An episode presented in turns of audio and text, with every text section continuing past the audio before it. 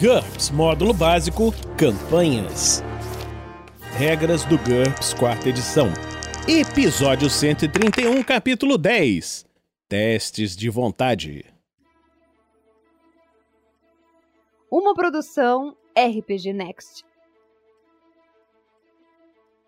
Fala galera, bem-vindos a mais um episódio do Regras do GURPS Quarta Edição. Estamos agora aqui falando, junto com o Heitor, lá do Bar da Barda, sobre os testes de vontade. E aí, Heitor, beleza? Tudo jóia, prazer estar aqui de novo agora falando sobre testes de verificação de pânico.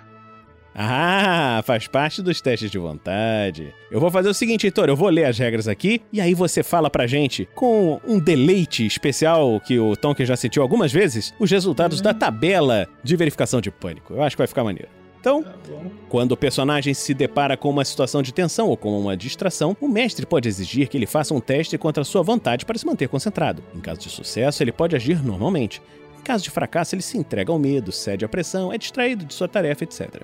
Os efeitos de um fracasso num teste de vontade em uma situação de tensão geralmente são idênticos aos de um fracasso em um teste de autocontrole para uma desvantagem mental. Contudo, isso não faz com que os testes de vontade e os testes de autocontrole sejam intercambiáveis. O tipo de teste que o personagem precisa fazer depende dos motivos da tensão, não de seus efeitos. Se um evento no cenário de campanha provocar efeitos negativos, distração, atordoamento, etc., para todos que fracassarem num teste de vontade, o personagem faz o teste contra sua vontade como qualquer outra pessoa, mesmo que seu teste de autocontrole para resistir aos efeitos idênticos de uma desvantagem mental fosse mais fácil ou mais difícil. Se uma desvantagem mental provocar um efeito negativo, no caso de um fracasso no teste de autocontrole, o personagem faz um teste contra o seu valor de autocontrole para resistir, mesmo que seu teste de vontade para resistir aos mesmos efeitos sob outras circunstâncias seja diferente. Contudo, os modificadores dos testes de autocontrole e de vontade para resistir a um efeito em particular são geralmente intercambiáveis. Por exemplo, uma droga que confere um bônus mais 2 ao teste de vontade para resistir a uma distração também confere um bônus mais 2 ao teste de autocontrole para resistir a desvantagens que resultem em distração. Verificações de pânico. Uma verificação de pânico é um teste de vontade feito para resistir ao medo. Verificações de pânico podem ocorrer com uma frequência que o mestre desejar. Em uma campanha de horror, onde pessoas comuns encontram coisas horripilantes, as verificações de pânico podem ser bastante frequentes. Com pequenas adaptações, o mestre pode usar essas regras para situações de espanto, confusão, além de medo. Como regra geral, coisas assustadoras comuns não exigem verificações de pânico. As verificações de pânico são reservadas a eventos tão incomuns e aterrorizantes que podem atordoar ou até traumatizar permanentemente uma vítima. O que é considerado comum depende dos personagens e do cenário. Esse é um dos cenários onde a história do personagem é importante. Um brasileiro do século XXI provavelmente teria de fazer uma verificação de pânico ao se deparar com monstros mortos ou com o sobrenatural. Um fuzileiro veterano de guerra na mesma aventura talvez não tenha que fazer testes para corpos mortos. Numa campanha de fantasia, todas essas coisas poderiam ser bastante normais. Ameaçadoras, mas ainda assim normais. Por outro lado, um personagem de fantasia poderia ter que fazer uma verificação de pânico se fosse transportado ao século XXI e levado para um passeio numa rodovia. Modificadores da verificação de pânico. Os modificadores a seguir são cumulativos, vantagens e desvantagens. Quaisquer bônus de destemor ou penalidades de temor, mais 2 para reflexo em combate ou menos 2 para paralisia frente ao combate. Outros modificadores são condicionais, menos 1 a menos 4 para covardia, quando a integridade física do personagem está em jogo, mais um para venturoso numa situação amedrontadora, mais um para propósito maior ao confrontar ameaças às quais o personagem jurou se opor, mais um a mais quatro para xenofilia ao confrontar monstros. Personagens com fleuma nunca precisam fazer verificações de pânico. Aí alguns outros modificadores agora. Corpos, mais 6 para um corpo de aparência pacífica, preparado para o enterro, mais 2 para um corpo morto sem sinais de violência, nenhum modificador para a maioria das vítimas de violência. Menos 1 a menos 3 para mutilações espantosas. Aplica uma penalidade adicional de menos 6 se a vítima era um dependente do personagem. Calor da batalha, mais 5 se o personagem está em combate, quando o evento aterrorizante acontece ou quando ele o percebeu. Monstros. Monstros específicos podem aplicar uma penalidade básica de menos 1 a menos 10 às verificações de pânico. Para hordas de monstros, faça o teste com uma penalidade de menos 1 para 5 monstros, menos 2 para 10, menos 3 para 20, menos 4 para 50 e menos 5 para 100 ou mais. Quanto que deveria ser a penalidade naquele negócio lá de, da aventura de Damocles? Eu acho que tava no menos 5, né? Aquele horda de Ah. zumbis chegando. É que a verificação ela é cumulativa, né? Então provavelmente seria tipo menos 5 ou menos 4 para aquelas hordas, mas aí tipo teria mais 5 porque eles estavam lutando, aí tem a parada do Uhum. reflexo de combate. Acabaria que no final é, é, é, é relativo. Se o personagem é um personagem que combate, é relativamente seguro você fazer o teste, porque você em geral Uhum. consegue ter um pouquinho de, de Uhum. pé ainda nos modificadores. É verdade. Circunstâncias físicas, menos um se o corpo, monstro, etc. entrar em contato com o personagem. Mais um se ele testemunhar a uma grande distância, pelo menos 100 metros mais três se ele presenciar apenas de forma remota, usando clariciência por uma TV de circuito fechado, etc. Aplique uma penalidade adicional de menos um se a área estiver fisicamente isolada, menos um durante a noite ou no escuro, ou durante o dia, no caso de uma criatura notívaga, e menos dois se o personagem estiver ou acreditar estar sozinho.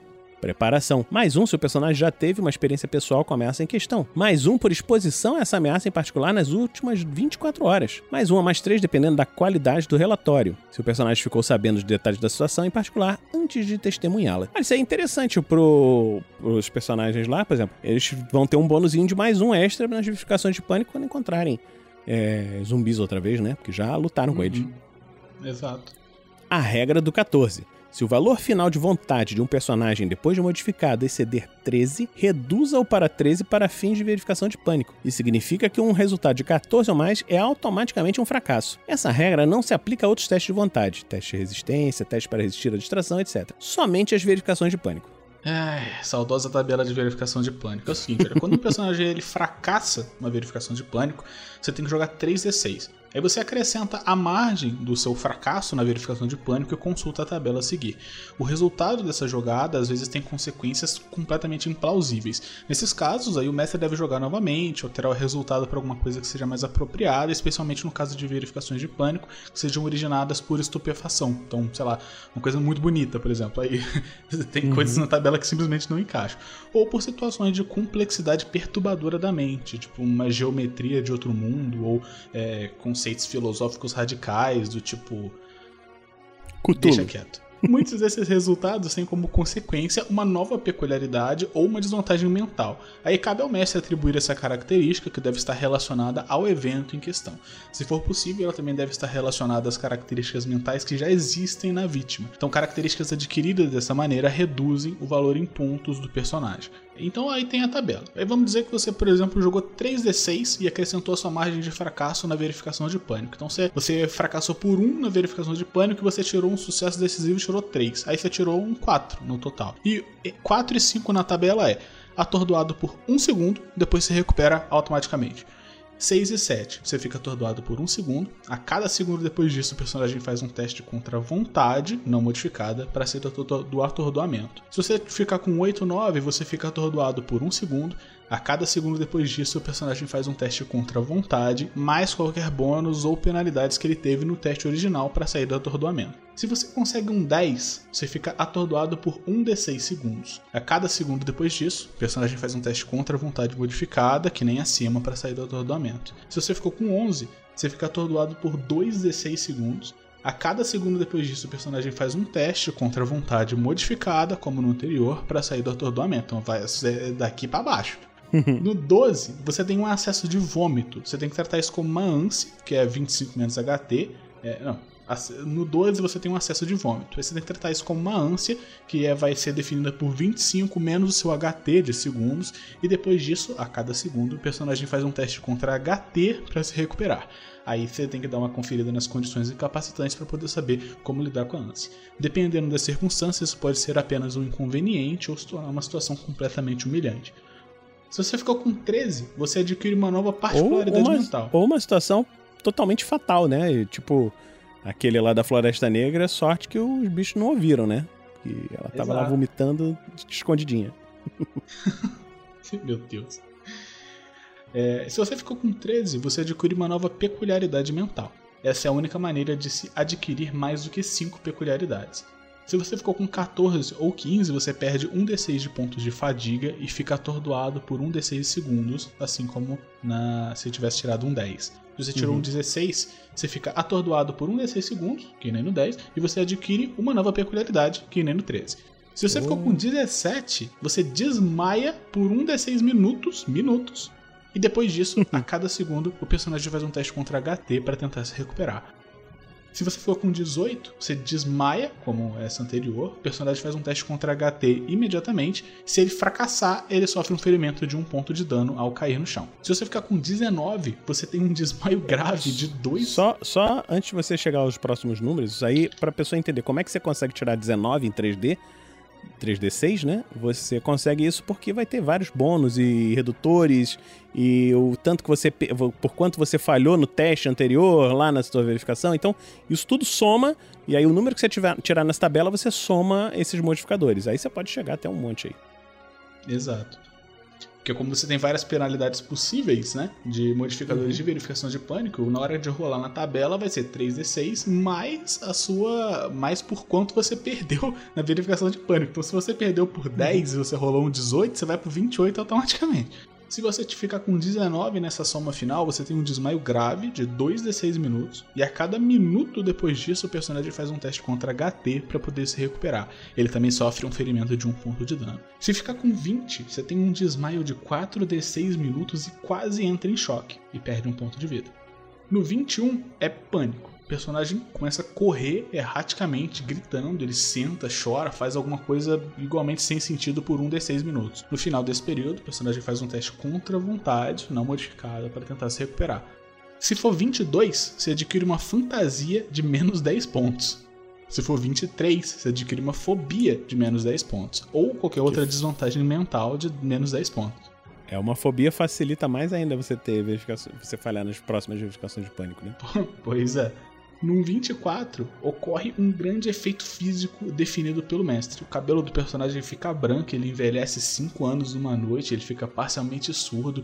Assim, em termos de regras, ele basicamente adquire menos 15 pontos em desvantagens físicas. Menos 3 pontos para cada ano de envelhecimento, no caso, né, se ele for envelhecer 5 uhum. anos. Aqui o cara, tipo, ele tem um surto tão grande que ele é fisicamente modificado por isso, basicamente. Se uhum. for 25, o personagem, se o personagem já tem alguma fobia ou qualquer outra desvantagem mental relacionada àquele incidente, o número de autocontrole na desvantagem piora uma categoria. Se ele não possuir nenhuma desvantagem relacionada, ou seu número de autocontrole já for 6, ele adquire uma nova fobia de menos 10 pontos, ou uma outra desvantagem mental de menos 10 pontos. Se for um 26, ele desmaia por 1 d6 minuto, que nem no 18, e adquire uhum. uma nova fantasia de 10 pontos, que nem no 22. No 27, você desmaia por um desses minutos, que nem no 18 de novo, mas você adquire uma nova desvantagem mental de menos 10, como no 23. Se você pega com 28, você entra em coma leve. o personagem perde a consciência, faz um teste contra HT a cada 30 minutos para tentar se recuperar. Quando o personagem recobrar os sentidos durante 6 horas, todos os testes de perícia e de atributos sofrem uma penalidade de menos 2. Coitado. Se ficar 29 a soma, ele entra em coma. É que nem esse anterior, só que o personagem fica inconsciente por um de 6 horas. Depois disso, ele faz um teste contra HT. Em caso de fracasso, ele permanece em coma por mais um de 6 horas e assim por diante. Vai, vai, vai. Se ficar com 30, é catatonia. O personagem fica olhando para o vazio por um de seis dias. Depois disso, ele faz um teste contra HT. Em caso de fracasso, ele permanece catatônico por mais um de seis dias e assim por diante. Se ele não receber cuidados médicos, ele vai perder um ponto de vida nos primeiro, no primeiro dia, dois pontos de vida no segundo dia e assim por diante. Se o personagem sobreviver e despertar, todos os seus testes de perícia e de atributos sofrem uma penalidade de menos 2 durante um número de dias igual à duração do estado catatônico. Então, Nossa. se o cara ficar catatônico por 5 dias, vai ficar penalidade de menos 2 em todos os atributos e perícias por 5 dias, e ele ainda vai perder 1, 3, 6, 10 e vai perder 15 pontos de vida. cara. Mata quase qualquer um. É. Isso não é. Não, ainda tem um, um trechinho bom para poder ir na, na, na, lista. Em 31, uhum. o cara tem um ataque apoplético. O personagem perde controle do corpo, cai no chão numa crise que dura 1 de 6 minutos e custa 1 D de pontos de fadiga. Além disso, o personagem faz um teste contra HT. Em caso de fracasso, ele sofre 1 de 6 pontos de dano. Uma falha crítica, o personagem também perde 1 ponto de HT permanentemente. No 32, o personagem sofre uma pontada de dor. O personagem cai, sofre 2d6 pontos de dano na forma de, uma, de um leve derrame ou um colapso cardíaco. O cara tem ataque cardíaco, basicamente. No 32. É, mas é um ataque não fatal, né? Com 2d6 pontos de vida pode ser fatal. É, é. é. Mas é que ele tira 2 no 2d6, né? É, sim, né? Mas aí vai do cara, pô. É. Pânico total no 33. 33 é o pânico total. O personagem perde o controle e pode fazer literalmente qualquer coisa. O mestre vai jogar 3 e 6. Quanto maior for o resultado, mais inútil vai ser a reação dele. Então, por exemplo, ele pode saltar de cima de um penhasco para evitar o monstro. Se ele sobreviver à primeira reação, ele pode fazer outro teste contra a vontade para se recuperar do pânico. E se ele fracassar, joga de novo e assim por diante. O cara vai entrar num loop Nossa. infinito de fazer cagada. Uhum. No, no 34, ele adquire uma fantasia de menos 15 pontos. Com 35, ele adquire uma fobia de menos 15 pontos ou uma outra desvantagem mental de menos 15 pontos. No 36, tem um efeito grave físico, como no 24, só que equivalente a menos 20 pontos de desvantagem física. Então, que nem naquele lá que o personagem podia envelhecer, ou, sei uhum. lá, mudar o cabelo, coisa assim, vai ser a mesma coisa, só que mais grave ainda. Uhum. No 37 é a mesma coisa, só que com menos 30 pontos de desvantagem física. No 38, o personagem entra em coma, que nem no 29, e ele ainda ganha uma fantasia de menos 15 pontos, que nem no 34. No 39, ele entra em coma, que nem no 29, ganha uma fobia de 15 pontos ou outra desvantagem mental de 15 pontos, que nem no 35, e de 40 para cima no resultado final, no teste de verificação de pânico, se você Cara, se deu 40 ou mais, assim, você pega a ficha, rasga e faz outra. Porque, assim como no 39, a vítima acontece a mesma coisa. Ele entra em coma, ganha uma fobia de 15 pontos ou uma desvantagem mental, só que ela também perde um ponto de Ki permanentemente. E isso automaticamente reduz em um o NH de todas as perícias baseadas em Ki, incluindo as mágicas. Então o cara, tipo, é, é uma sequela mental que o cara vai carregar para sempre, basicamente. Exatamente. Só, só consegue recuperar gastando os pontos do personagem para recuperar o atributo. É uma das coisas mais caras que tem. É isso aí, Heitor. Eu acho que terminamos hoje esse episódio do Regras do GURPS, quarta edição. É, você quer deixar algum recado pro pessoal? Bom, o recado que eu quero deixar é que eu fico muito feliz de ter conseguido tirar o Tom aqui de fazer essas verificações de pânico. Porque isso aqui era um, uhum. era um ninho de errado, não precisava de muita coisa para dar muito errado. E convidar o pessoal para dar uma olhadinha lá no Bar da Barda, que é o meu projeto de produção de conteúdo de RPG. A gente está bastante ativo na Twitch e no Instagram, tudo em arroba, R, em arroba Barda Barda RPG, vocês conseguem encontrar a gente lá. É, e é isso, brigadão pelo convite e é sempre um prazer estar aqui. Valeu então, galera. Se você gosta de, desse episódio, considere nos apadrear em picpay.me barra rpgnext ou em padrim.com.br barra rpgnext. Nós também temos o nosso fórum, onde você pode interagir com a gente, lá no portal da RPGnext, www.rpgnext.com.br. Aí você clica lá no fórum e vai para um site externo, onde você vai interagir no fórum. Então, por enquanto é só isso. E na próxima semana a gente vai voltar num novo capítulo, leitor. Nós vamos começar a falar do combate. Tá certo? Então, a gente se encontra na próxima semana aqui no RPG Next. Regras do GURPS, quarta edição. Músicas por Kevin MacLeod e Scott Buckley. Uma produção RPG Next.